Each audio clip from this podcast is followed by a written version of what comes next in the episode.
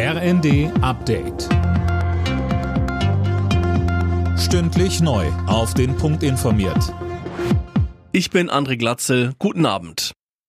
Wer seine Strom- oder Gasrechnung nicht bezahlt, der muss weiterhin damit rechnen, dass der Versorger die Leitung zwangsweise sperrt.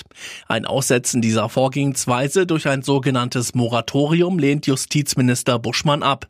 Mit welcher Begründung, Holger Dilk? Also der FDP-Politiker sagte den Funke-Zeitungen, eine Regelung für eine solche Maßnahme sei kompliziert, weil diejenigen, die wirklich nicht zahlen könnten, von denen unterschieden werden müssten, die zwar könnten, aber nicht wollten.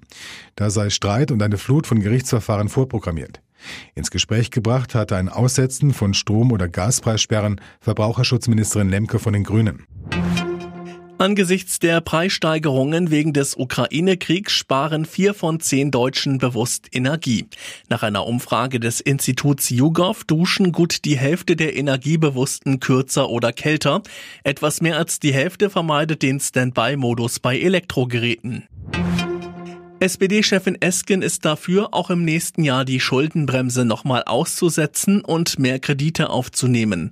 Im ZDF sagte Esken, angesichts der gegenwärtigen Krisen müsse der Bund bei der Haushaltsplanung in der Lage sein, langfristig Entlastungen zu organisieren.